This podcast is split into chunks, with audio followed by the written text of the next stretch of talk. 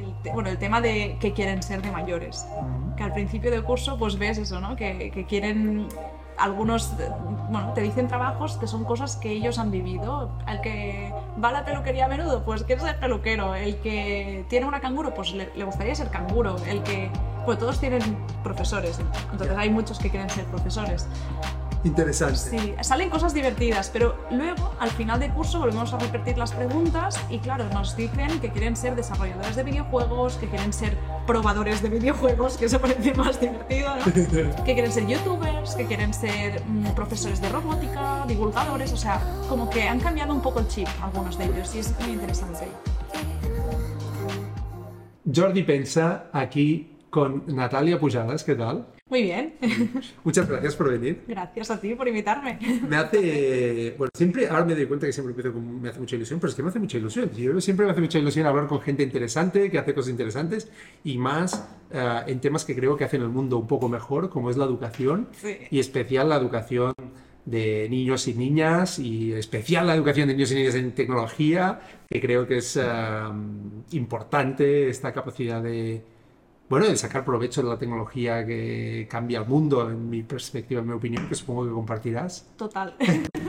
O sea que podemos hablar, bueno, tengo muchas ganas de hablar de, de- de, eh, Scratch School, de Mochi eh, y de muchas cosas, eh, porque yo creo que son súper interesantes y, y de hecho creo que es una tendencia además la de la educación infantil en tecnología de una forma educativa y friendly, es una Sí. tendencia en crecimiento y que cada vez como el sistema educativo va un poco eh, atrapando como puede, pues que haya eh, entidades, startups, empresas que lo complementen, me parece una gran noticia. Pero bueno, eh, que me enrollo ya solo en empezar.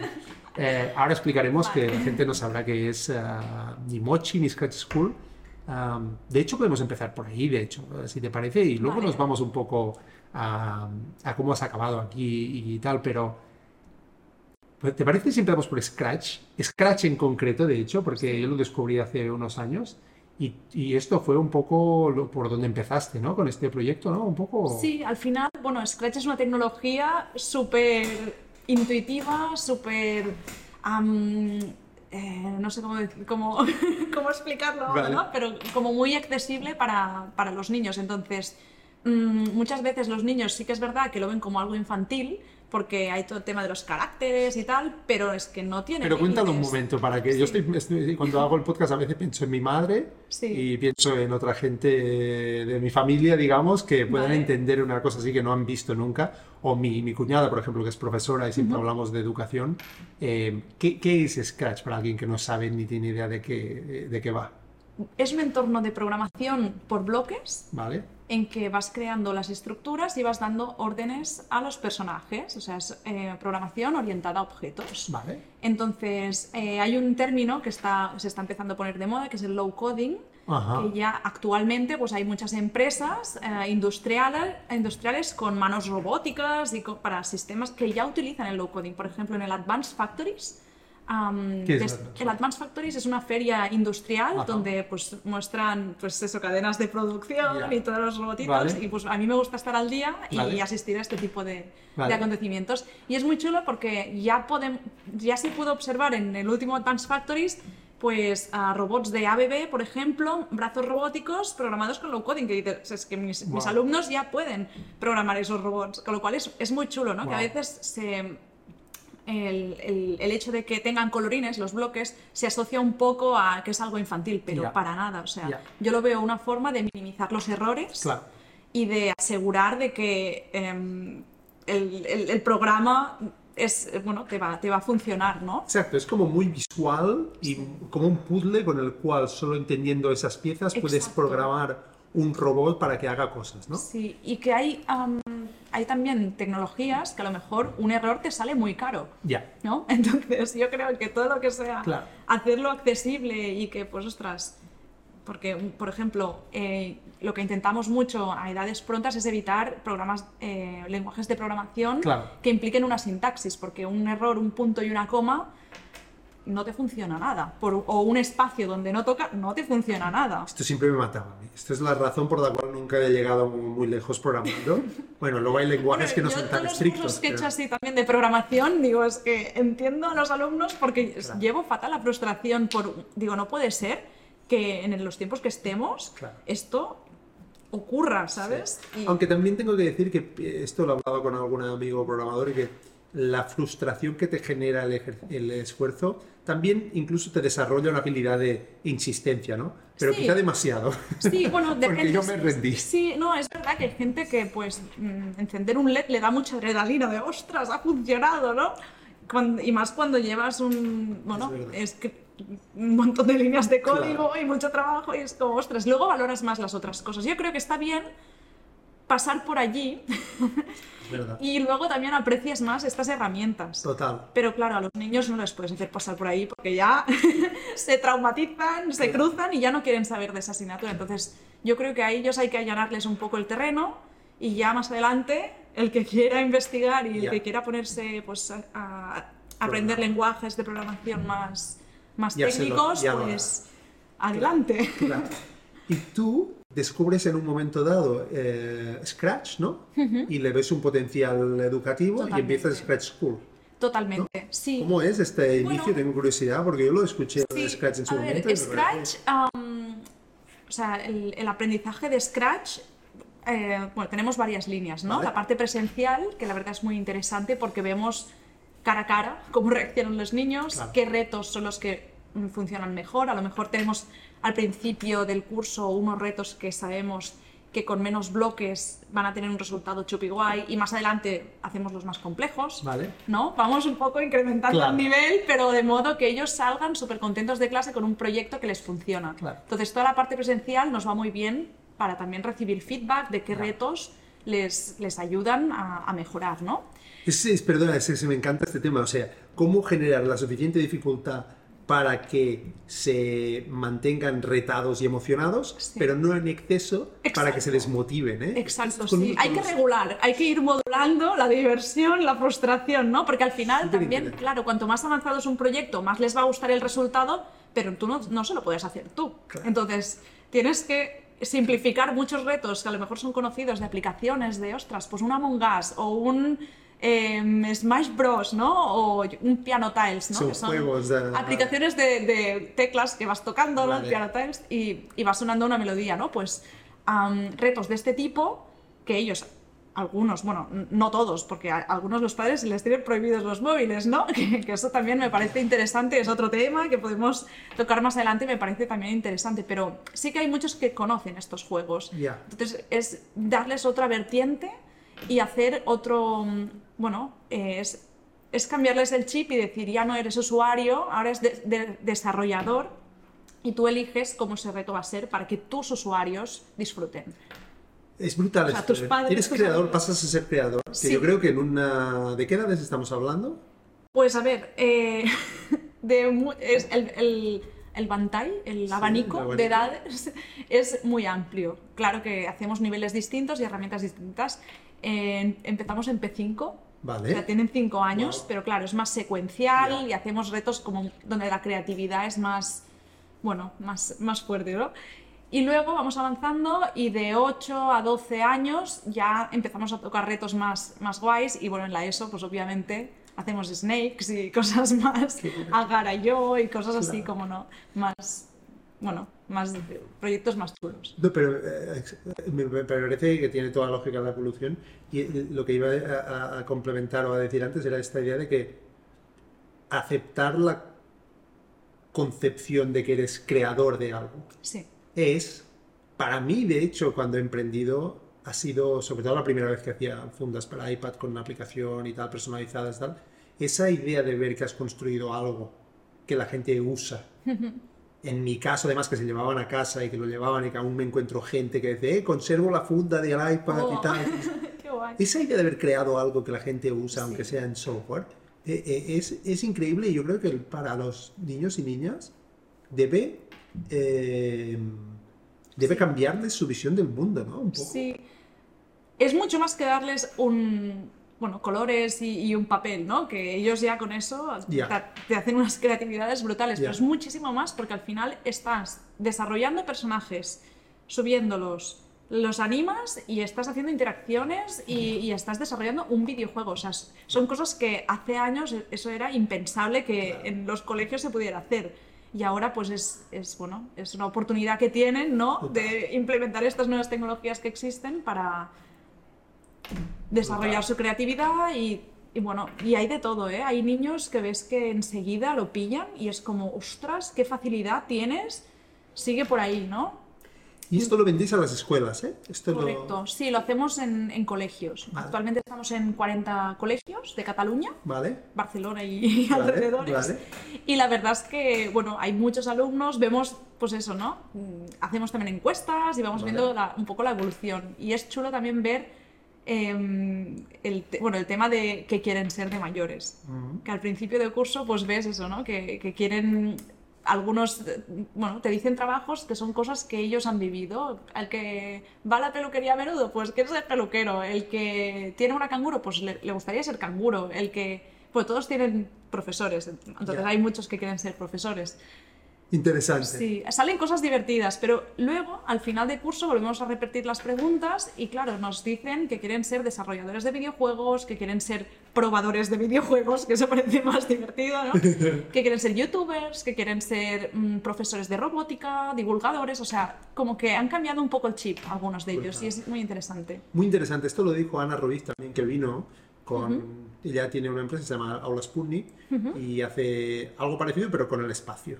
Ah, y mira. utilizar el tema del espacio eh, como... eh, y también la ciencia en general, Sí.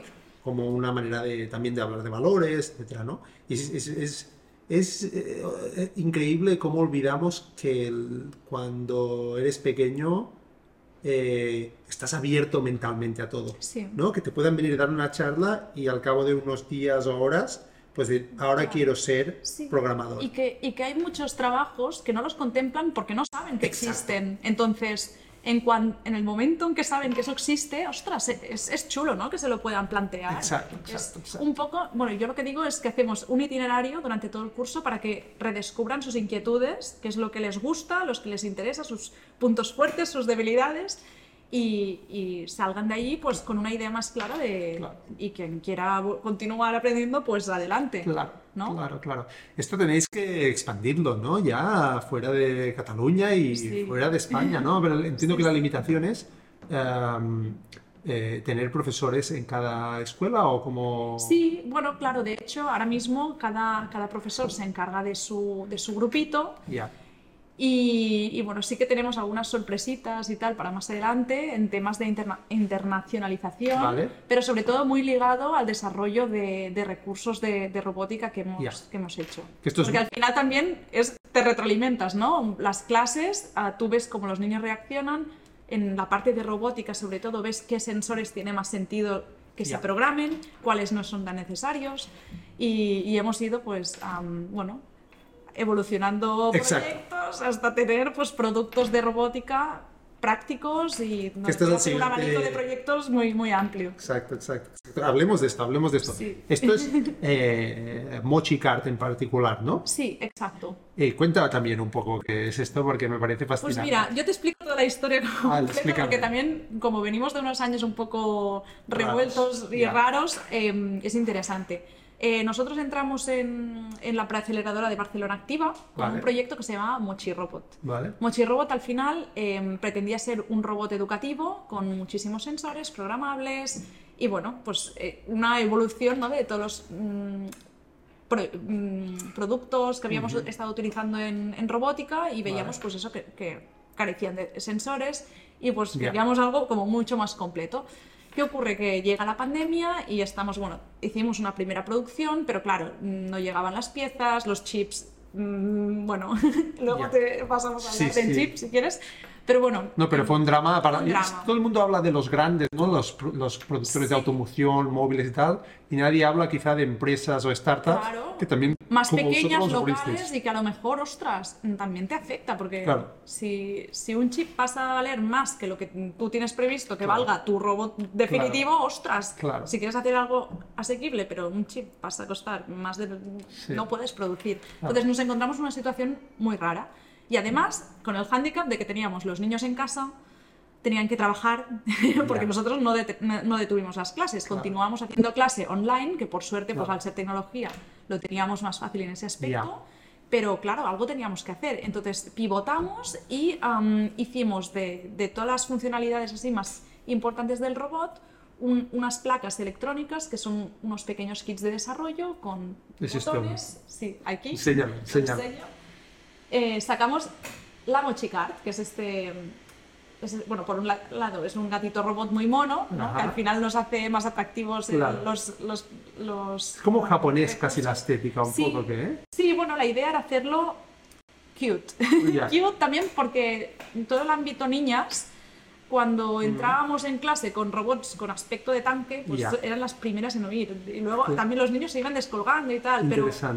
Y, y también la motivación de un profesor, ostras, llega a un punto que dices, ostras, mm, Ya. aunque te falten piezas al cabo de tres clases, ya, no puedes montar el, el super Muy interesante lo que dicen ¿no? las niñas, ¿eh? es verdad. Ostras, que a Sí. veces eh, la tecnología parece que tiene que ser algo como, pues esto, lo que dices, Sí, como muy tanques o algo. mecánico, como muy...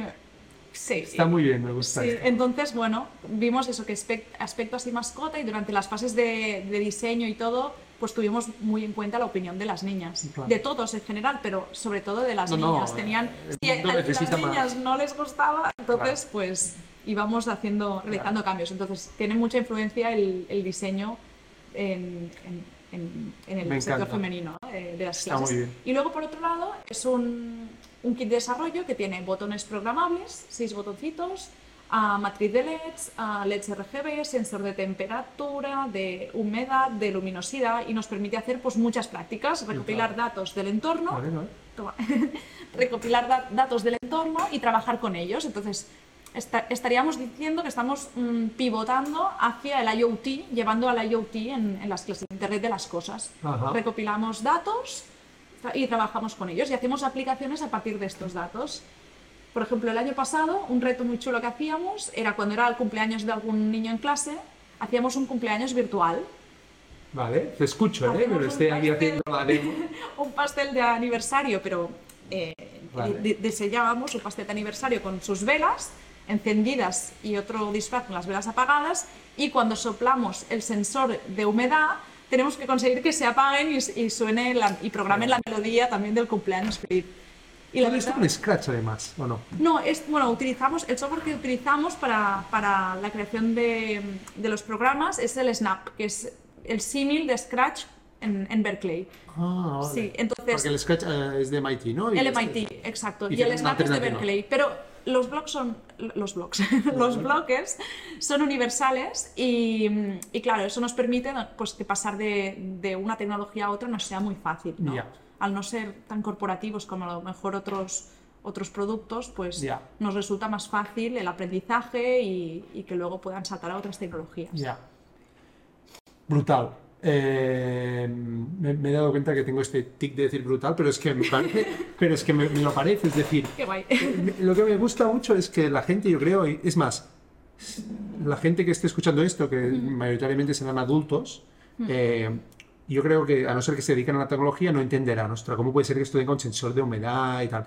Y esto para mí es lo fascinante, ¿no?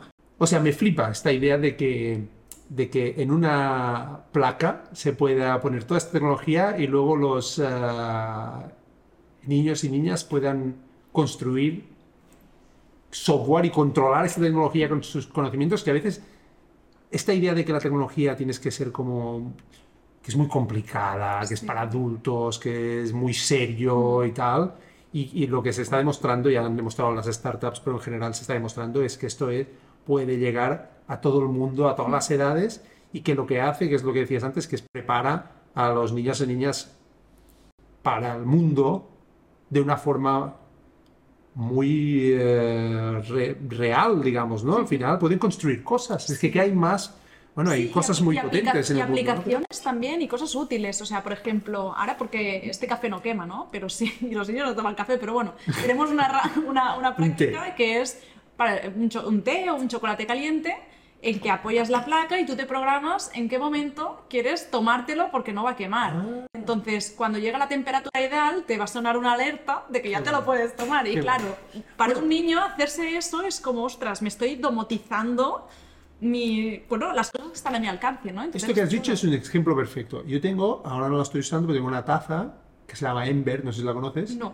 que literalmente hace esto. ¿Ah, sí? Ah, No solo hace esto, me calienta el café. Lo que pasa es que lo calienta tanto que yo soy muy lento viendo el café Te quemas. y luego se acaba haciendo como demasiado hervido, no me gusta. Pero, eh, pero para mí el ejemplo de lo que acabas de decir, que me parece muy potente, es que de una idea que puedes hacer con un pack así, podría salir una solución para el mundo real.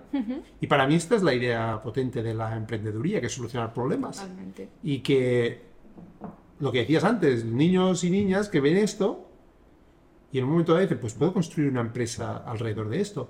Yo no es que piense que todo el mundo tenga que emprender, pero sí que si encuentras soluciones al mundo, la empresa es un formato totalmente válido para solucionarlos y, aparte para vivir de ello. Y aparte que es, em, es la imaginación divirtiéndose también Exacto. cuando tú implementas tus ideas, Sí. ¿no? Porque al final todos tenemos ideas, pero, ostras, el tener las herramientas para hacerlas realidad y Sí. al final las, las herramientas educativas son pues eso para dar bueno para dar alas a la creatividad de cada uno yo pongo algunos ejemplos algunos retos tenemos algunas prácticas pero a partir de ahí tú puedes hacer que un sensor interactúe con otro cuando Sí. uno um, está marcando tal que pase mírame lo otro y si coincide Exacto. todo esto pues o sea podemos hacer un montón de un montón de prácticas no Exacto.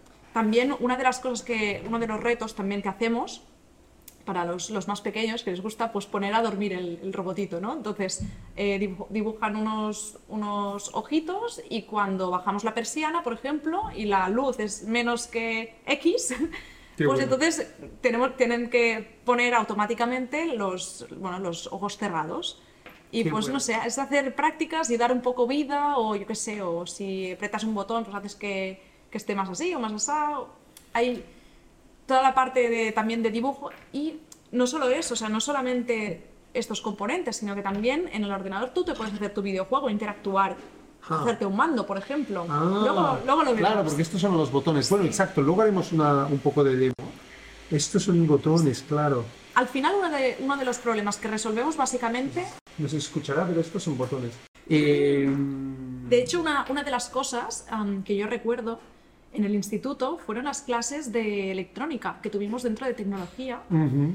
Que la verdad pues se generó una expectativa muy guay porque nos poníamos la bata, íbamos al laboratorio, teníamos ahí los LEDs, los componentes, tal, pues eh, no se encendió ni un LED, o a lo mejor uno porque el padre del alumno pues era mm, informático tal, y, est- y estaba más metido, pero costó mucho, ¿no? Y al final todo el tema de cables, cables eh, pelados o que tengan Ya. que hacer un buen contacto, más la resistencia para que no, no se, porque si no enciende el LED a lo mejor es que te- lo ha- se ha freído porque Claro. le ha entrado demasiado, demasiado voltaje. O sea, hay una serie de cosas que claro, hasta que llegas a ese punto tienes que pisar mucha la palabra y a lo mejor ya no te quedan ganas de llevar a, Claro. llevar a cabo tus, tus proyectos. Entonces esto es, apartamos todo eso, tenemos ya el circuito cerrado, la herramienta funciona y ya creatividad, ideas, ideas y programación, que al final la robótica sin programación para mí es una tomadura de pelo. Es importante que, que tenga programación y que tenga... Bueno, que entiendan cómo funciona por detrás, ¿no? Es Sí. esta la idea, ¿no? Que decías, no, no tanto programación tradicional. Exacto, sí. Pues bueno, lo que te he comentado del tema de las clases de, de tecnología y de electrónica, que al final el índice de, de errores pues es muy alto Ya. Y pues por, por eso, ¿no? Resistencias, am, contactos, protoboards que a lo mejor pues no hacen un buen contacto y te piensas Ya. que sí. Y, y claro, te- eso frustra. Y tú no puedes pretender que luego los alumnos quieran ser ingenieros electrónicos y informáticos y tal si la experiencia previa que han tenido ha sido tan frustrante. Claro. Entonces, yo quiero que esto cambie y que todo el mundo salga de ahí habiendo hecho proyectos muy completos y, y que se vayan a su casa pensando en más proyectos y los puedan implementar. Claro. Eso Esta es la, El- la visión. Sí, sí. ¿Y cómo, ¿Y cómo va de evolución? Es decir, a día de hoy, cuando vais a los colegios, Sí, una de las cosas que notas que has dicho es que la gente cambia de opinión, o sea, de opinión, de percepción de lo que pueden hacer, pero ¿qué tiene que pasar para que esto pase a gran escala, digamos? Para que pase a gran escala, yo creo que al final tiene que haber eh, la, apertura de los mismos profesores de informática y tecno- tecnología de los colegios e institutos a reciclarse en herramientas, pues como por ejemplo este tipo de herramientas y que pues puedan implementar los retos en clase, ¿no? Porque al final y también perder el miedo, porque muchas veces no lo hacen por miedo, porque Ya. ostras, llevan un montón de años con unos libros de texto a veces sí que, bueno, los actualizan y pues ahora Scratch ya aparece, ya es una de las cosas que han Ah, implementado, sí. Ah, pero claro, sí que es verdad que muchas veces pues hay, mm, les da como miedo, ¿no? Y hablas con los alumnos, sí, sí que hemos hecho Scratch, pero bueno, mm, pinceladas, ¿no? Poner dos personajes que digan algo y ya está. Y claro, de aquí a lo que se puede hacer, porque muchas veces sí que lo que te comentaba se asocia a que es una tecnología infantil, pero para nada. Em, muchos, muchas veces algunos alumnos me han enseñado alguna página web de minijuegos, de mira, pues quiero hacer esto. Y dices, es que la tecnología que hay detrás es Scratch, es- esto es un embebido de Scratch y hay empresas utilizándolo. Entonces, la asociación que tenemos de esto es algo infantil, ya lo he hecho, ¿no? Es como el piano, claro que puedes haber hecho una clase de piano o haber mm, Sí. chapurreado un poco el piano, pero de aquí a ser un pianista, dedicarte a eso, pues hay un recorrido, ¿no? Claro. Entonces, es... A veces tiene mucho como- más potencial de lo que la gente se piensa, ¿no? A veces lo ven como una cosa que luego tienen que pasar a programar y, y Sí. tiene lógica que algunos programen luego en lenguajes de programación, pero lo que dices es que esto se puede llevar mucho más lejos. ¿no? mucho más lejos. Y que a veces es eso, es, es- los, los profesores de informática de, de las clases regladas escolares tienen mucho, eh, mucho poder, ¿no? Entonces, Ya. si, si ellos les descubren herramientas que les gustan, un- pues los niños van a querer especializarse en eso. Es como el que hace música y le encanta la música y luego se apunta a unas clases de solfeo o piano o guitarra, ¿no? Es especializarse. Entonces, yo creo que es interesante también y que tienen pues mm, a mano mucho, mucho impacto ¿no? en el futuro de, de esos niños y niñas. Sí, sí, el tema es cómo hacer esta, esta continuidad, ¿no? Debe haber páginas web con, con proyectos mucho más, eh, digamos, eh, a gran escala o complejos, ¿no? Sí, bueno, claro, nosotros, por ejemplo, en Scratch School, que es la, la parte online, ah, es, bueno, lo que, el, el online es lo que nos permite pues, llegar a niños que están en Latinoamérica y que también quieren aprender y pues no, no- no hay barreras, ¿no? Gracias a Internet. Contratan un curso, digamos. o- Exacto. Vale. Y una de las cosas que estamos implementando nuevas son cursos de Unity, que como, Ah. si, como si dijésemos, es la siguiente, el siguiente paso. Vale. Una vez ya dominas la programación por bloques y quieres ya empezar a tocar pues, código, Vale. pues eh, intentamos importar proyectos fáciles que hemos hecho y hacerlos en Unity. Pero claro, no es lo mismo hacer en Unity un, un juego de plataformas que hacer un- en, eh, en Scratch un juego de plataformas que hacerlo en Unity, ¿no? El trabajo que hay detrás, pues es mucho más complejo, Claro. la sintaxis y todo. Entonces nosotros lo recomendamos a partir de los 16 años, Ah, empezar sí. Unity. Sí. Vale, vale, vale, vale. Entonces, eh, intentamos dar continuidad en, en la medida de lo posible, pero sí que es verdad bueno, que, que- que lo hacemos online, eso ya, porque al final, Muy interesante, entonces tenéis, pero yo pensaba que Scratch School tiene su parte de física, ¿no? sí. Y La parte física es Scratch Barcelona. Aunque estamos Ah. en toda Cataluña, nos llamamos Scratch Barcelona Vale. Y hacemos las clases presenciales, Vale. colegio a colegio. Y luego Scratch School. Online vende cursos, pero se los compra cada uno. Pero vosotros no podríais llegar a- un acuerdo con una escuela, lo que decías antes Latinoamérica, en Colombia, y decir, mira, ah, damos la licencia para todos nuestros alumnos. Totalmente, Esto sí. no lo hacéis aún por eso. Mm, sí, lo podríais hacer. Lo estamos hablando Ah, lo estáis hablando, colegio. ¿eh? Sí, sí, de hecho, o sea, sí que hay un interés y, Vale, y pensamos claro. que es interesante porque al final es una vía de que pues, tengan acceso a muchos Claro. contenidos en vez de usar libro, ¿no? Cortar árboles para tener libros, ¿no? Que tengan recursos online. Y más ahora que se utiliza mucho el, bueno, el- los Chromebooks y los dispositivos todos online prácticamente, pues, Claro. pues lo mismo, ¿no? Que tengan acceso a recursos que les permitan avanzar y, Este es y uno de, de los caminos. de forma ¿no? práctica, ¿no? Todo. Claro, claro. Este es, porque al final Yo siempre pienso que la gracia de la tecnología, de la digitalización en particular, es que, es que puedes llegar a mucho más gente, ¿no? Totalmente.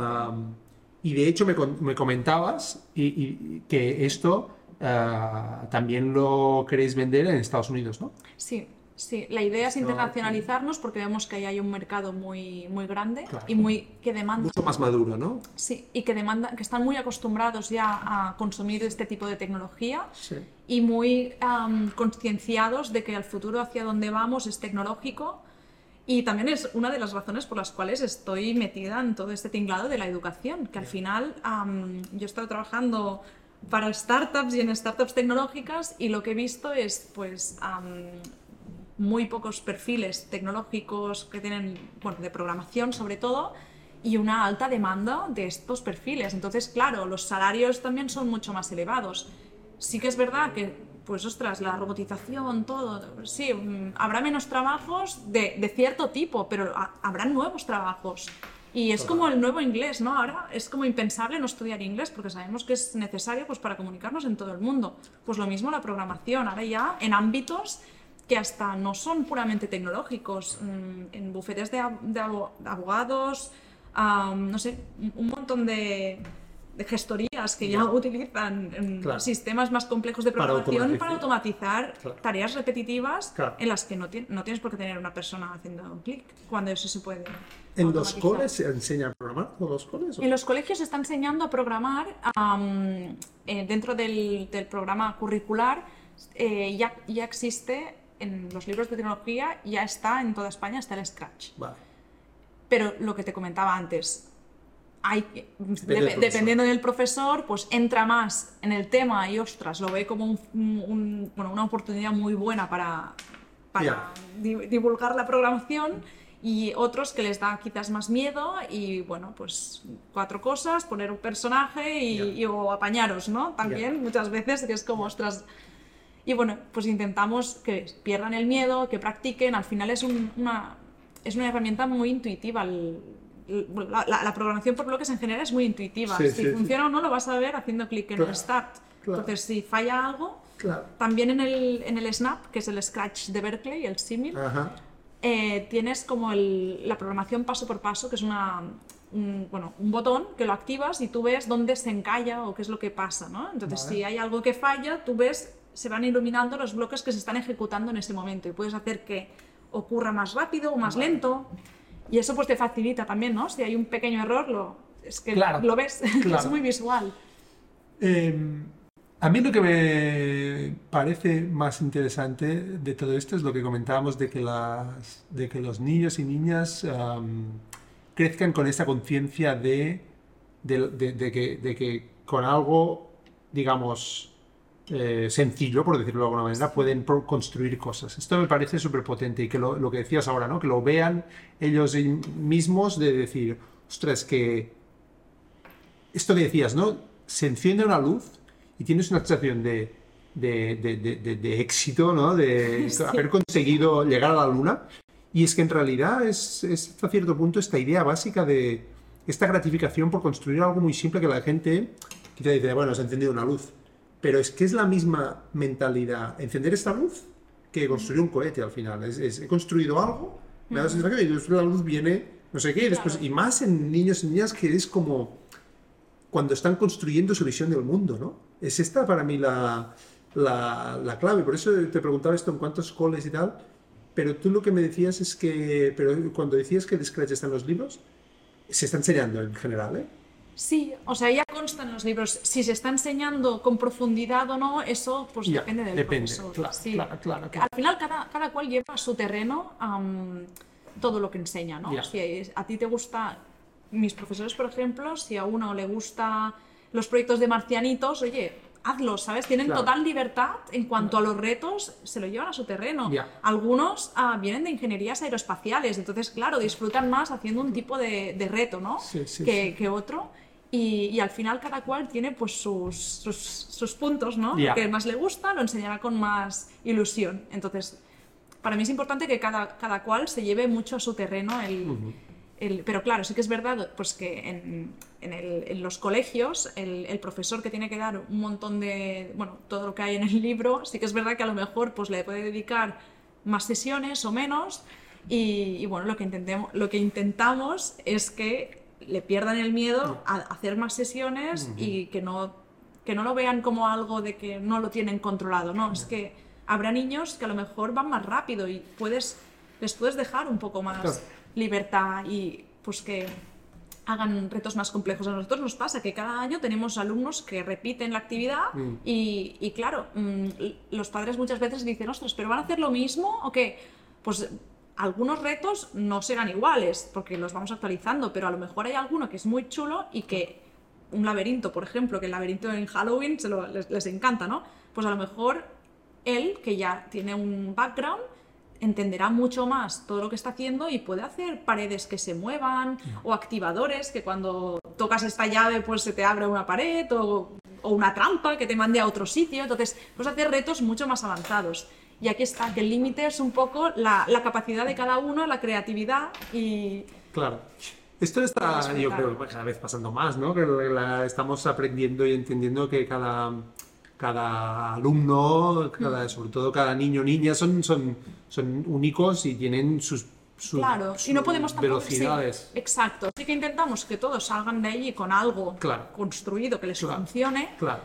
Porque eso les da mucha adrenalina Sí, y, se- claro. y- y que salen muy satisfechos, pero tampoco ponemos el freno, ¿sabes? Si vemos que alguien tira más, pues oye, Claro. intenta poner otra pantalla, otro nivel, otro enemigo, o que la velocidad cada vez sea más rápida, ¿no? O sea, podemos poner tropecientas variables, eso es, es la, la parte buena, ¿no? Y, y- y pide mucha personalización, es decir, los niños, eh, poder- ¿podrías hacer una, las- una clase con 20 y que van haciendo? ¿O tienes que estar ahí solucionando problemas individuales? Nosotros eh, intentamos no superar los 15, 16 alumnos precisamente para asegurar que Claro. podemos atenderlos a todos. Claro. Y la calidad de las clases, Claro. ¿no? Porque al final, cuanto más niños, pues más incendios puede haber, aunque al final ya te los conoces. Te dicen, ¿qué le, qué- qué le pasa al juego? Tal, ah, vale, pues prueba de tal, o has centrado el proyecto, o ay, has centrado el personaje, o me lo has dibujado en el fondo, por eso no te aparecen los bloques de movimiento. Cosas de este tipo que al final ya, Ya. con los ojos cerrados, ya, ya ves lo que le ha pasado. Sí. Pero esto es a base de experiencia y, y ver un poco, ¿no? Yo lo, que te comentaba, o lo que comentábamos antes de Estados Unidos, hay dos referentes para mí que, que, que, que muestra como en muchas cosas aún nos van por delante en innovación, los americanos, digamos, eh, pero que no tenemos por qué, no tienen por qué ser los únicos o los pioneros, pero una cosa, cuando me enseñabas esto, yo lo había visto cuando vi que lo, que lo digamos, lanzabais, es Mark Rober, que Mark Rober es un youtuber de ciencia que en Estados Unidos es súper popular y vende unos kits para construir cosas que tienen que ver con, con, con ciencia, desde física a, a- Sí, sí. Y este lo está petando, O sea, lo aparte, buscaré, lo búscalo. Pero aparte que ahora que, ahora que lo digo y que yo estoy haciendo el podcast, quizás sería, no sería mala idea que os planteaseis hacer vídeos simplemente explicando, pues bueno, vamos a hacer esto, no sé si habéis hecho algún tipo tutorial. ¿no? Sí, ¿No sí, sí que tenemos, bueno, de hecho, el curso, el curso online Claro. son prácticas, Claro. porque al final en la placa, sin, Ya. sin un apoyo Claro. audiovisual de prácticas, pues es un poco más Ya. complicado, ¿no? Que alguien sepa usarla de buenas Ya. a primeras cuando cae en tus manos, pero con un poco de ayuda y algunos retos sencillitos, luego ya puedes tirar millas y, y explorar y hacer tú los tuyos. Brutal. Pero sí, sí, al final el, el Y- vídeo es indispensable. No, no, total, total. Quizá podéis hacer como un complemento, no sé, ¿eh? de, de- de- de vídeos que la gente encuentre una parte en YouTube y otra parte que es el curso en sí más formal. Pero creo que tiene mucho potencial por esto, porque cada vez más, no sé si los niños, pero los padres tienen más interés. Sí. De hecho, hay otro caso que era que Sí, que a comentábamos veces antes. nos encontramos también padres que le dan más uso también Ya. los padres que los niños porque les encanta y al final cuando hemos hecho clases online y tal con familias es el padre que está allí que Ya. dices, ostras, a lo mejor es lo, Lo que más tú que, Claro. que él pero bueno es depende ¿eh? también. Pero sí que los padres normalmente como algunos que están metidos en tecnología Claro. pues les, les encanta porque conocen un poco el sector que es lo que hay y Claro. pues alucinan la verdad es que Claro. es muy guay Interesante. Interesante. Em, hay otro ejemplo que comentábamos antes que es eh, que Elon Musk montó una escuela en, en SpaceX para sus em, hijos y los hijos de algunos empleados, como muy, esto se llamaba Astra, Astra algo, Astra Nova o algo así, y, eh, y, la persona que le pidió, luego, que le pidió que montase esto, luego salió de SpaceX y montó Síntesis. Y Síntesis es una escuela online, eh, no escuela, obviamente diría que es eh, extraescolar, basada en retos interactivos, sociales, es decir, todos los niños y niñas se conectan en una especie de videollamada por grupos o así, y tienen como que organizarse para solucionar unos problemas y tal. Entonces, todo esto lo digo porque al final volvemos al punto que decíamos antes. Tiene todo el sentido, yo creo, ir a Estados Unidos como mercado, ¿no? Pero, pero que tiene gracia que, que los americanos no, no, no, creo que necesariamente sean más innovadores, pero se saben vender mucho más y aparte el mercado americano es muy atractivo y crecen más rápido, ¿no? Bueno, y también Elon Musk, la marca Elon Musk ya vende. Exacto. que a lo mejor hay otras academias que no conocemos y que también son increíbles, ¿no? Exacto. Pero sí que ver lo que están haciendo estos, que al final son muy pioneros en sus, en sus sectores, pues si están en esa línea es porque ven una necesidad y yo pues totalmente de acuerdo con, ello, porque si no, no, no, me, no, me, hubiese metido en este tinglado de la educación y las STEM y, me encanta. y bueno, la verdad es que también es divertido, ¿no? Nos divertimos. Yo, bueno, cuando con mi socio tecnológico quedamos y vemos qué novedades podemos sacar o qué no sé qué, ostras, vemos que en los colegios que tienen este sistema operativo mejor así o mejor así, ¿no? O vemos que esto, mm, esto es, no es, o sea, mentalmente parece una buena idea, pero luego a la práctica no es factible, ¿no? O sea, al final también el poder ver el feedback directo de los alumnos a diario, pues eso también ayuda mucho a la hora de, de sacar eso, herramientas que, que, sean prácticas. Porque al final todos queremos que sea rápido, práctico y funcional. No podemos hacer la gran catedral y luego esperar a que, a que funcione, ¿no?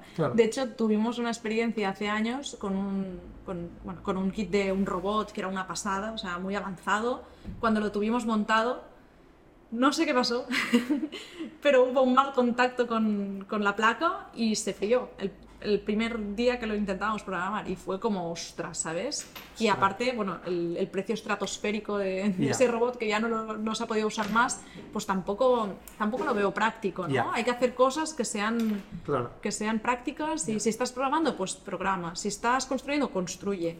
Pero que vincular una cosa con la otra puede ser también una bomba eso. Bueno, esto es lo que hablábamos antes, ¿no? Son los retos de, de, de la tecnología Hmm. de la programación, de la robótica, que es que justamente porque pasan cosas malas, hmm. justamente yo creo que es lo que hace que te vuelvas más resiliente, ¿no? Sí. O sea, yo cuando he intentado programar he cogido una apreciación por los programadores que no tenía a lo largo de los años. Yo no estudié informática, ¿no? Y a los años he aprendido a programar y coges esta apreciación de esta capacidad de saber que continuamente algo se rompe, continuamente algo falla. ¿No? Total. Y, cuando programas, como que lo aceptas y estás continuamente como, bueno, falla esto, me estaré olvidando, tal. Y yo creo que esto es útil para la vida, ¿no? La gente en la vida nos pasa algo, ay, me he dejado la cartera y ya es como, que el fin del mundo y ya estoy de mala leche. Es como... Sí problemas del primer mundo, ¿eh? también te lo digo. Sí, sí, sí, también, ¿no? Pero me refiero... sí, sí, que a veces nos ahogamos en un dedal, ¿no? Y, y, a ver, que la vida es más sencilla, ¿no? Exacto, hay, exacto, hay que picar piedra también para conseguir las cosas, que no, no caen solas. Exacto. Entonces, es una, yo creo que también es una buena forma probar, experimentar con varios lenguajes para también cada uno, cada programador también se siente más cómodo con una tecnología o con otra. Claro. Entonces, depende del tipo de aplicaciones, a lo mejor es más recomendable que te vayas a pues JavaScript, React o Go, o, no sé, hay muchos, muchas tecnologías y es ir viendo, ¿no? Cada uno. Mm. que está más cómodo, que le gusta más y qué, salida tiene, ¿no? Porque tampoco puedes hacer una tecnología que está prácticamente obsoleta y luego que no tengas trabajo de aquello, ¿no? Bueno, ahí está... Intentar modernizarse, reciclarse. Ahí es un buen tema, eh, el sentido en que lo que haces al final es aprender a pensar entre, pero sí que es verdad que elegir un lenguaje te puede dar una salida profesional u otra. Lo que pasa es que cambia tanto la tecnología que en realidad si eres, si mm. es un, niño o una niña pequeños, aún les queda mucho para mojarse en la Sí, tecnología. y va a cambiar mucho y luego a lo mejor sale una tecnología como más atractiva y Exacto. pues todos van a hacer aquella. Es, da- es depende. Pero bueno, también cuando has aprendido un lenguaje, luego pasar a otro no es tan complejo, porque al final las estructuras, es como el Scratch, lo que aprendes son las estructuras. exacto. Cuando tienes eso claro, pues ya, ya sabes, ya tienes mentalmente estructurado el cerebro mm, para entender cómo piensa una máquina, ¿no? Y bueno, qué, qué órdenes le tienes que dar para que haga lo que tú quieras. Claro. Al final es eso lo que buscamos, ¿no? Claro. A- Que la, la tecnología se adapte a nosotros lo mejor posible. Ya. De hecho, lo que te iba a decir es um, que el, um, el, la- el problema o la pena es que tarda que, que- que los que, que tardan años a crecer los niños y las niñas, ¿no? Entonces tú no ves el resultado de la inspiración que has generado con Scratch o con Mochi eh, hasta quizá siete años o diez años, ¿no? O sea, Sí. después de haber pasado por ahí, ¿no? Sí. O, o hay algún caso en el que veas que han programado cosas y ya ves maneras o te enteras de proyectos que luego han hecho? cosas sí, así? sí, o sea, hay varios alumnos que han ganado concursos de programación Ah, sí. y, y que ya tienen, bueno, que han crecido, o sea, Ya. que a lo mejor los- cuando les, los viste por primera vez y les Ya. diste clase eran unos renacuajos Claro. y ahora te los encuentras y, ostras, han pegado un estirón que dices que... sí, Y hacen cosas de programación, ¿eh? Sí, sí, sí. Bueno. Y, y muy, mucho también autodidacta, online. Ya. Porque al final también para tecnologías más específicas es difícil encontrar pues una academia de Unity, por ejemplo. Entonces por eso también intentamos ampliar. Porque estos niños están creciendo y, Claro. y las mamás nos escriben, oye, ¿qué puede hacer? Claro. ¿Sabes? Y dices que le recomendamos esto, pero cuando tenga esto como más, más por la mano, ¿no? Ah, sí, ¿eh? las mamás os preguntan qué puede hacer en... Sí, a continuación, sí, Ya. cuando están más. en la ESO o acabando la ESE, claro, muchos también hay bootcamps de programación Claro. que pues, son más intensivos y muy que tener un enfocados acuerdo con luego- bootcamps, ¿no? Exacto, sí. Para, bueno, que- para hacer todo el ciclo, ¿no? bueno, de hecho, ahora estamos compartiendo oficina con una academia de, de ¿Cuál?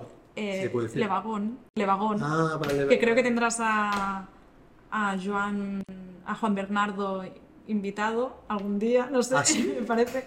Sí, que creo que estabas hablando con él, ¿no? Ah, puede ser, puede ser, puede ser. Sí, bueno, ya te los explicará él entonces. Pero sí, sí. Ah, que- sí, sí, sí, que es hay verdad, tienes también, razón que pues, hablamos en su Que hay momento. también, eso, una continuidad y al final es una vía distinta de educación, pero muy enfocada a salir al mercado laboral. Ya. Que al final, pues la tecnología es, es imprescindible, ¿no? ¿Te parece si hacemos una mini demo como me has ofrecido de, de comentar un poco Venga. cómo funciona? Venga, lo hacemos, lo iba a hacer en mi ordenador, pero por si acaso lo hacemos en el tuyo y así lo Vale, sí. queda al máximo de bien. Venga, perfecto. Pues a ver, un segundito. No te lo hubiera pedido, pero ya que te has ofrecido, me gusta la idea de, de poder hacer una demo y, y que la gente entienda un poco de qué estamos hablando, porque aquí no sé si se ve muy bien, como lo he enseñado antes, pero aquí, o sea, para empezar, la gente que no es muy tecnológica, y yo, ah, si nos ponemos muy, muy técnicos en cuanto a placas y tal, pues obviamente se me escapan porque yo no estudio ingeniería, pero eh, básicamente la gente tiene que entender que la gracia de la disrupción, de la revolución de los ordenadores básicamente es inventarse una, una placa, que se le llama, ¿no? Sí. Eh, y donde le pegan los circuitos y, y esto, eh, aunque no se vea, están conectados entre ellos por debajo de esta pintura, digamos, y es básicamente un ordenador. Al final no deja de ser un ordenador. Entiendo que este chip que decías, ah, le pones My Brain, aquí no se ve, pero aquí pone My Brain y aquí pone RGB, RGB LEDs, ¿no? Los, los, las, estas dos Sí, luces, los ¿no? RG. los LED Matrix, todas las luces. El sensor de luz, o sea, esta cosita tan diminuta que no sé si se verá con la cámara, es el sensor de luz. Esto es eh, R1, R2, ¿qué es esto? Ah, mm, no sé. Esto es de aquí. Bueno, son sensores. Sensor de. Ah, este es el de temperatura y humedad Vale, y el de, el de luminosidad. vale. Y luego los botones. Sí. ¿no? ¿Y este qué es? ¿El U3 este de aquí en medio? No sé. Ah, No sé. Bueno, bueno, bueno. ¿Y aquí hay más LEDs o esto deben ser como controladores de los LEDs? sí, ¿o son? LEDs, son los, la matriz de LEDs. Exacto. Para hacer dibujitos, eh, ojitos, textos, etc. Vale. Entonces, perfecto. Vale, pues bueno, aquí tenemos algunos de los retos, ¿vale? Vale. Dentro de, de la web de Mochicart. Vale. Si bajamos están los retos. retos de IoT. Internet de las Cosas. Exacto, esto es una cosa que mucha gente aún no sabe, yo creo que es Sí, el entonces- Internet de las cosas. Eh, se ha hablado mucho, pero por curiosidad y por hacer el máximo de didácticos ¿eh? con esto, ¿en qué estado? Bueno, no sé si, si te, te interesa esto hablarlo, ¿no? porque a mí siempre me ha fascinado esta idea de que hay tecnología en, los, en los objetos que tenemos en casa y al final esto es IoT, eh, pero puede tener un impacto en ser IoT doméstico, ¿no? Claro, sí. Al final, como, como todo, es- está muy relacionado con la educación, pero al final el hecho de recopilar datos y trabajar con ellos ya es estar met- metiéndote en el sector de, de la Ya. IoT. Vale. Y, y, pues es un diferencial, ¿no? Que a lo mejor hay otros, otros eh, recursos de programación que no recopilan datos y, y, bueno, generalmente intentamos que así sea. Vale, pero los niños lo entienden cuando dices IoT o Internet de las Cosas, ¿qué entienden los niños, tú crees? Mm, bueno, pues no, no, la verdad no estoy... no sé, no sé, Te he la pillado verdad, aquí. No sé si lo entienden, yo supongo que sí, porque al final, a base de práctica, es lo que, Vale, vale. lo que van viendo, ¿no? Vale. Estoy patillando aquí la respuesta. Vale, básicamente... Uy, no sé si ve- se ve entera la pantalla. Sí, Ya bueno, se ve hasta aquí. Ah, Un vale. poco... Ay, no, espera. No, no te dejará deja. moverlo. Sí, ahora sí, ahora sí, perfecto. Vale, pues ah, primero de todo, venimos aquí, ah, activamos las O extensiones sea, de esto es. Scratch, ¿eh? Para que la gente. Bueno, este es el no- Snap. Ah, este es el Snap. Pero ¿no? bueno, O sea, que al final, al fin y al cabo, ah, es muy parecido al Scratch. O sea, tiene... No sé si bajar un poquito esto, Sí. si me deja. Sí, no, te deja, vale. Ahora, ahí, Ah, sí, sí. perfecto. Vale, eh, pues bueno, básicamente tenemos que conectar el, el mochi.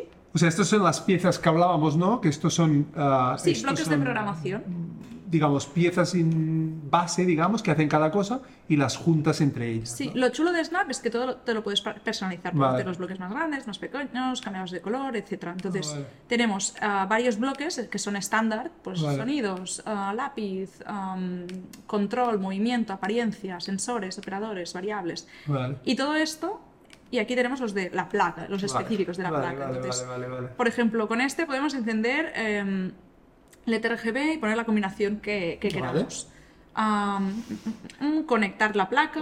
Hagámoslo así, perdona. Tiremos aquí del- y así se nos ven las caras. Sí, sí, porque ver, sí. el cable es un poco largo, el que he traído, pero bueno. A ver, conecto. Vale. Entonces, básicamente, tenemos que darle al play, pero subo un poco la luminosidad porque no... Vale. Vale. Se nos abre el, el sector de puertos. O sea, ahora el software, el Snap, está detectando ya el, Exacto. el mochi. Sí, y aquí lo que tengo programado es un pequeño programa, que es un videojuego de un cochecito que tiene que ir recogiendo las monedas. Vale. Y cuando llega a 15, pues saldrá el fin. Vale. Vale. Entonces, no sé si lo quieres Ostras, probar. a ver. Y entonces, en Sí. este caso, se ha configurado el, el mochi para ser un controlador Exacto, del videojuego. Correcto, sí. O sea, hay muchos tipos. También puedes hacer diagonales, ¿eh? Si quieres. Están también... ¿Apretan los dos o qué? Sí, exacto, sí. Ostras, vale. Sí, están también las interacciones. A ver, pongo un poco el sonido. Ah, hay sonido también. Sí, ¿eh? bueno. Y todo esto es programando estas piezas de aquí, digamos, los Sí, básicamente estos niños son... y niñas van poniendo aquí piezas y van personalizando la capacidad de hacer cosas. Exacto, esto como ves es un símil de los botones. Ah, Ajá. entonces, pues le hemos dicho que cuando estos dos estén presionados, vaya a- 45 en diagonal. Sí, exacto. Entonces aquí están los grados y Vale. es muy intuitivo, la verdad. O sea, es- es- la, la anterior versión sí que no, no- no teníamos bloques tan intuitivos y por eso ahora hemos ampliado un poco las edades ¿no? a, las que, a Vale. las que vamos porque... Porque pueden hacerlo antes, te refieres. Claro, exacto. O sea, tenemos bloques que se lo pueden personalizar más y, y estos que es como más específico. Pero cuando dices tenemos bloques, es que ya les dais incluso unos bloques preconstruidos. ¿o No, son estos bloques. Este reto sí que es de demo, es- está colgado en la página. Vale. Tenemos otros, otros retos, ¿vale? Pero, Vale, por pero- ejemplo, este de aquí, la matriz de LEDs, ¿no? Nosotros aquí, pues podemos. A ver. ah, A ver, un segundo. Vale, no sé si. Se, se ha quedado colgado, me Ah, tranquilo, tranquilo, estaba como pensando. en sí, ¿no? sí. Vale. No. Cosas de las demos, ¿eh? Las, demos siempre son. Vale, pues vamos a ver. Espera, vamos a hacer más pequeño esto. ¿Vale? Pero, por ejemplo, si queremos iluminar los LEDs de la pantalla, pues activaríamos Ah. este bloque, ¿vale? Y ya tenemos... Claro, ahí... Ah, no se ve, claro. Sí, porque hay, ¿No lo veis hay que editar vosotros? la obturación. Nosotros lo vemos perfecto. Pero se ve perfecto. A ver si algo Sí. así tampoco no, ¿no? No, o sea, literalmente están Sí, fijos. hay que, hay que cambiar el- la configuración de la obturación para que, para que la Vale, cámara lo los frames por segundo debe ser, ¿no? Exacto, sí, sí. Bueno, vosotros final- lo veis que se mueve, pero en realidad no se mueve. Exacto. Son exactamente sí. los que Natalia ha, los- ha- ha- los ha seleccionado. los. Y al apartarlo se apaga. Exacto. Y esto Vale. también puedes jugar en grande. Y por ejemplo, si quieres, ah, puedes completar tú el reto Vale. y tienes que, bueno, llegar a los 15, a, a las 15, a los 15 Claro, Puntos. esto para un niño o niña de 10 años, o sea, poder crear Claro, para que- empezar un, un coche, las ruedas, tal, y después ver que se mueve y haberlo hecho ellos, y tener un controlador que, que digamos, que han configurado y que han entendido que dependiendo del botón que elegían, podría haber sido este botón o este, y ellos Exacto. eh, Todo es eligen- programable, o sea, a veces es como, oh, si clico este botón no funciona. No, es que lo tienes que programar. La idea es que tú le vas, o sea, si, se, si quieres que se mueva a la derecha, tienes que vincular esa acción y hacer un programa Fin. y ya está. Bueno, en verdad podrías continuarlo. ¿eh? Bueno, está bien esto también. Esto pasa en programación, ¿no? Tú dices, yo he puesto el fin aquí, pero que lo hayas puesto no significa que... claro, habría que poner un detener todo y ya está. Exacto, tendría que... O al final, ¿Y esta a saldría gusto qué de cada cual. Esto, pues para futuras expansiones. Ah. O sea, para conectar nuevos sensores, los conectamos por aquí Ostras, y vale. podemos también programarlos. O sea, al final, o vale. servos o cosas con movimiento. Ah, vale, o sea... O un que ventilador, ¿no? Que si hace calor, pues actívate. Yo qué sé, por ejemplo, Vale, ¿no? Son ideas así locas que, que puedes hacértelas. Y Claro. eso es lo, es lo suyo. Me encanta, me encanta. Ay, qué ilusión. No, no, me encanta, me parece... eh, o sea, yo creo, como lo que decía de Mark Robin, Ro- Mark Robert, eh, me parece que se llama, de apellido Robert, um, es que cada vez hay más gente que, que entiende esto y que tiene ganas de que cu- cuanto antes se pueda aprender a crear cosas con tecnología y que no tengas que ser un programador de 18 años o de 20 años ya, eh, sino que entiendas esta noción, porque al final, si tú miras los videojuegos, o ya no, ya no es solo videojuegos, cualquier cosa que consumimos con nuestros teléfonos y, y ordenadores, siguen lógicas parecidas. Aquí hay una lista de botones, aquí este botón tiene esta función, aquí tal. Y también hay otra noción, yo creo que es súper súper crítica, que es que el, el mundo digital es todo. El software, como decía hace 10 o, no sé, o 15 años ya, Mark Andreessen, el fundador de, de Andreessen Horowitz, um, ¿se llama Horowitz Andreessen? No, no me sale. Andreessen Horowitz, que es el fondo de inversión más importante del mundo, yo diría uno de los que más, eh, dijo, el software se va a comer el mundo, se está comiendo el mundo. Ujú. El software está comiendo el mundo. Los niños y niñas que suben ven su mundo real y su mundo digital cada vez más como una misma cosa. Consumen... Sí, eh, y es una pasada también am, ver cómo después de aprender programación, los mismos niños vienen y te dicen, "Eh, el otro día eh, vi un juego, tal, no sé qué, y yo sé hacerlo, ya. ¿sabes? Y es como, mola, ¿no? Que hayan cambiado el chip y que cuando ven un juego no lo ven como algo que les atrapa, ¿no? Porque al final los juegos están programados para, para atraparte y tenerte ahí... mm, Claro. Rato jugando, ¿no? Porque al final es lo que, lo que todo- todas las empresas buscan, tener al- a los usuarios ahí captados. Pero si lo que están viendo es otra cosa Ya. y están entendiendo, vale, esto está hecho así, esto está hecho así, esto pues yo lo puedo hacer y puedo poner que el personaje en vez de ser el Mario pues sea mi hermano, por ejemplo, o, o un, o un avatar de mi hermano, o, Ya. un- o mi perro, no Claro. sé qué. Y, claro, el- el también personalizártelo tanto Total. hace que pues se sientan mucho más Total. se lo lleven. Y has dicho una cosa interesante también, que has dicho, las empresas lo que quieren es tenerte enganchado, ¿no? Al juego. Sí. Yo creo que entender cómo funciona la tecnología prepara a las personas para saber controlarse, para saber no estar enganchados, digamos, un poco entender, es decir, si tú entiendes cómo se, se- se hace el software, cuando consumes software, eh, lo miras de otra manera. Si tú estás jugando, mm, no necesariamente eres solo víctima, entre comillas, de las... Sí, si solo juegas, mal, yo creo, porque no estás, o sea, la tecnología hay que pensar que está muy bien hecha, o sea, para no tener que pensar ni, ni que esforzarte, o sea, hay, esto no, no sé, bueno, lo, lo comento, ¿no? Hay a, a veces alguna madre que viene, oh, mi hijo sabe mucho de tecnología, Ya. ¿por qué?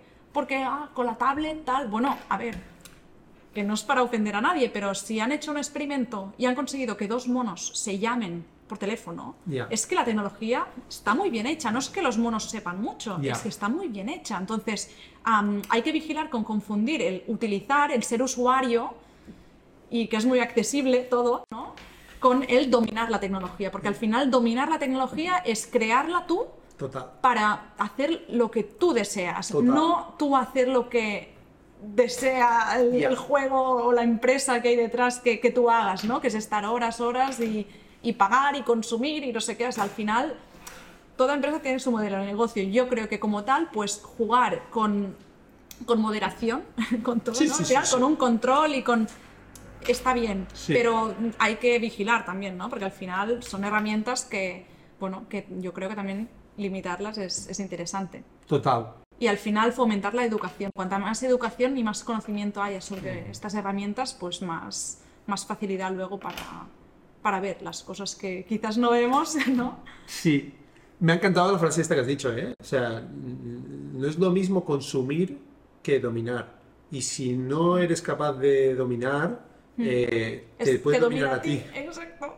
Exacto. Juega en tu contra. Si, no, si tú no lo dominas y vas a usarlo, juega en tu contra. Entonces, sí que es verdad que algunos profesores me comentan, ostras, Natalia, yo veo que los, los niños gamers que sí que juegan en su casa son los que tienen mejores ideas y hacen juegos más complejos, pero lo usan para bien, ¿sabes? Porque luego en clase lo están utilizando. Entonces sí que tienen noción, pero Y no están eh, atrapados, enganchados, ¿sabes? Sino que están ahí dándole al coco y que probablemente en cuatro días una empresa de gaming los vaya a contratar porque sean buenísimos.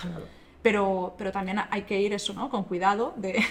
de- No, yo creo que el si gaming- no nos formamos en esa área, no tiene sentido que estemos solamente usándolo, ¿no? Exacto, exacto. No, yo creo que los, los videojuegos son una pueden ser una herramienta constructiva, educativa, pueden ser una manera de pensar más, pueden ser una, una manera de desarrollar una visión estratégica, Sí. eh, una reacción rápida a eventos, etcétera. Ah, y hay muchos juegos educativos también que aprendes, ¿sabes? De preguntas o de tal, y es ostras, o de estrategia, o sea, que hay cosas que están bien, pero bueno, también hay otros que mejor, los que tienen ahí más usuarios enganchados, mejor esos no, no entrar ahí. ya.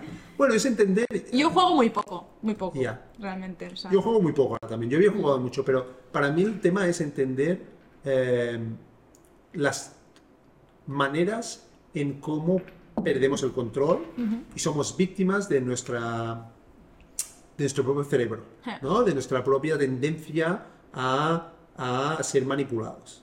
Y yo creo que entenderlo, yo estudio publicidad y, y siempre me dio la sensación que la comunicación es una herramienta que se puede usar para el bien y para el mal. Totalmente. Y, y la tecnología en ese sentido es, es lo mismo, es usar la, la psicología de Como un nuestra- cuchillo lo puedes usar para bien Exacto. o para mal, ¿no? Exacto. O sea, no hay que prohibirlo, pero obviamente una...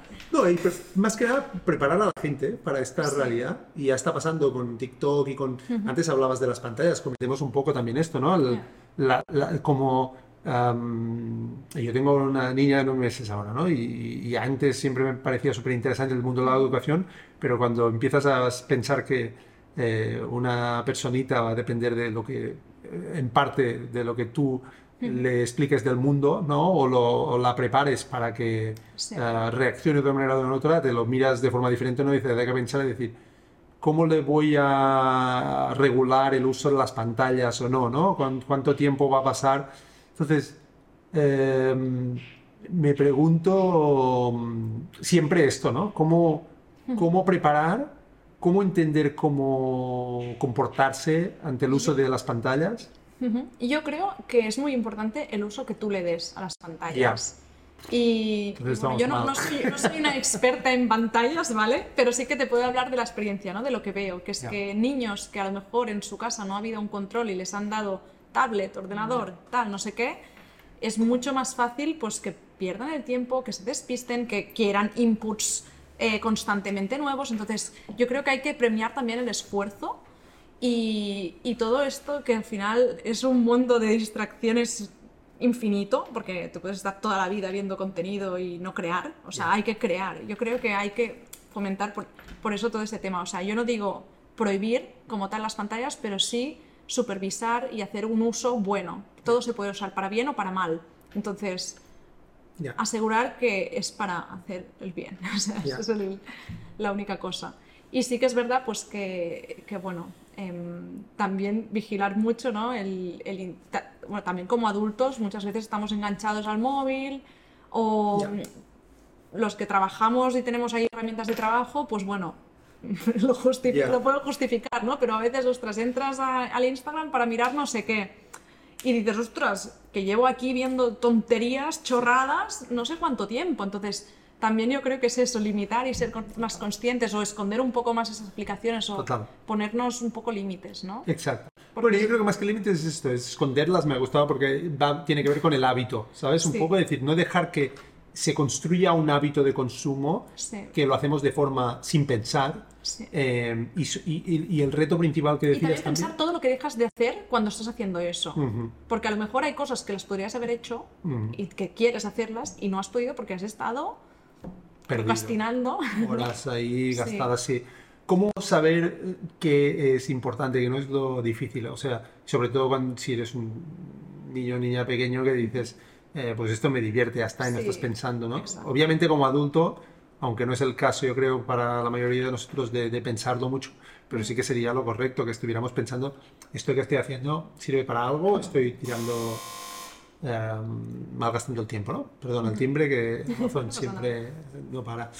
Eh, bueno, eh, es un reto importante y me encanta. Eh, tengo muchas ganas de ver cómo eh, Scratch School y Mochi Robots y Mochi eh, Kart. Kart, esto, eh, llegan a Estados Unidos y a todo el mundo a, vaya, a promover una idea potente de educación eh, en los niños y niñas de, em, de, de- de- de construir cosas y de aprender a, a desarrollar lo que es el, yo creo, el sistema nervioso del mundo, ¿no? Que es la, que el software, ¿no? Sí. Con la y al final robótica. es también está muy equiparado a mm, bueno hay mucha gente que dice que es como, como darles superpoderes Ya. porque al final ostras mm, de pequeños nos encantaba crear a, a todos supongo mm, que más que menos pero nos gustaba dibujar nos gustaba cosas creativas hacer mm, yo qué sé barro lo que, Ya. era lo Sí, que sí, más sí, sí. disfrutábamos ¿no? Y claro, al- al final tener unas herramientas que te permitan hacer proyectos que puedas am, colgarlos, compartirlos a internet, que mandárselo a tu familia, que jueguen, que te den feedback, que no sé qué, que hacer juegos multijugador o hacer aplicaciones que te sean útiles. Al final, bueno, yo no sé si, si esto de calentarte la taza y tal con el y, y con el Sí, o sea, puede ser sí. una práctica y a lo mejor a lo mejor alguien sí que lo usa a diario, no lo sé, al final es un tema educativo y tal, pero todo- toda esta Pero parte te abre, te abre los horizontes, que al final es lo que buscamos, ¿no? Claro. Que, que no nos limitemos Sí. y que, ostras, si tienes una idea, pues inténtala. A partir de los sensores que tienes y de lo que se te ocurra, intenta hacerla. Sí. Aparte, creo que hay dos maneras de... O sea, hay dos cosas para emprender o para mejorar el mundo, si me permites aquí ser como más grandilocuente, pero una es eh, tener las ganas y la actitud de querer cambiar cosas y tal. La otra, otra cosa, la otra cosa es saber, tener conocimiento de cosas para cambiar. Entonces, a veces la gente empieza negocios en cosas que entiende, ¿no? Ostras, voy a empezar una, yo qué sé, una panadería o un restaurante. O entras en porque- un sector y ves que hay mucho por hacer y, ostras, pues hazlo, ¿sabes? Sí, pero me refería incluso sin conocimiento, por ejemplo, ¿no? La gente empieza muchos restaurantes en este país porque es una cosa que todo el mundo se piensa que entiende, ¿no? Y de hecho es el negocio que se cierra más, tengo entendido. Pero la gracia de esto que, que, que explicas con Scratch y con Mochi es que te abre el mundo a un mundo de, de una forma friendly, casi educativa, eh, que de otra manera es mucho más complicado de entrar. ¿no? Sí. Quizá la gente ve una barrera ahí brutal en la programación. Y esto que explicabas del sensor de la taza, que yo creo que puede ser en sí mismo un producto, es decir, ojo que la taza se está enfriando el café, pon más café caliente o lo que sea. Es un producto, es una empresa grande, Ember, y, y yo creo que abre el camino a que cada vez la gente solucione más problemas sin depender de, de- de- de unos conocimientos que no tienen, ¿no? Claro, y con los niños también, o sea, todo niño se ha quemado al tomarse la Ya. leche, porque sí, Claro. pues mi madre lo necesita porque Ya. me la da hirviendo, ¿no? Ya. Y es como es divertido también que se lo pueden llevar a su terreno, que al Claro. final es más limitado, quizás no han estado en, tantas, en tantos sitios, ¿no? Pero sí que hay cosas que todo, todo- a, todo a todo el mundo le han pasado. Total. Entonces ven ahí una necesidad dentro de su, Total. de su rango de posibilidades, ven ahí una necesidad que, hostia, pues me lo voy a programar yo a la temperatura que a mí me gusta, ¿no? Bueno, así es como Y es empiezan como- muchas empresas, que la gente ve problemas y, y- y- Sí, y es que al final también fomentas la emprendeduría Total. haciendo esto, porque... Total. Y es algo yo creo que bonito, porque al final, bueno, mm, hay muchas opciones, ¿no? Hay tra- que te contraten en una empresa o montar tú la tuya. Si tú Sí. ves que tus ideas te, Sí, te están funcionando y tienes el- la perseverancia Claro. de irlas haciendo y ves que a la gente pues le gustan, claro. oye, pues también es una opción a contemplar. Que a veces Bueno. nos- también en España se dice mucho, sí, te contratará una empresa cuando sepas hacer esto, ¿no? Y a lo mejor es que a lo mejor la montas tú y contratas tú a la gente. Y Total. al final es lo que, lo que también hay que tener en cuenta. Exacto. Y a- aparte, igualmente, si no desarrollas la mentalidad o la actitud de solucionar problemas, que quizá sea para otra empresa o sea para ti mismo, pero que es una actitud, vaya, crítica, yo diría, ¿no? Para, para el mundo. Sí. Bueno, Natalia, me ha encantado. No sé cuánto rato llevamos, pero Llevamos llevamos ya hablando un una montón. hora y cuarto, eh, una hora. Y, y muchísimas gracias por venir, es que me ha encantado esto y A ti por ojalá- invitarme, la verdad, me lo he pasado muy bien. No, y O sea. yo me lo he pasado muy bien, pero además, eh, una cosa que pasó eh, con Ana Ruiz, que, que después del podcast yo sé que alguna persona la mm, eh, contactó, ostra, que esto que has explicado, ojalá eh, te contacte alguien que vea esto, porque yo pienso que esto tiene que estar en todos los colegios del mundo y te deseo lo mejor, además, Muchas expandiendo gracias. en Estados Unidos y no tengo ninguna duda que... Esta es la a idea, ir- que, a cuantos más niños lo puedan disfrutar, mejor. Exacto. Genial. Muchas gracias, Jordi. A ti. Hasta luego. Gracias. Bueno, no sé si acabas así. Sí. Acabamos así. Hasta luego.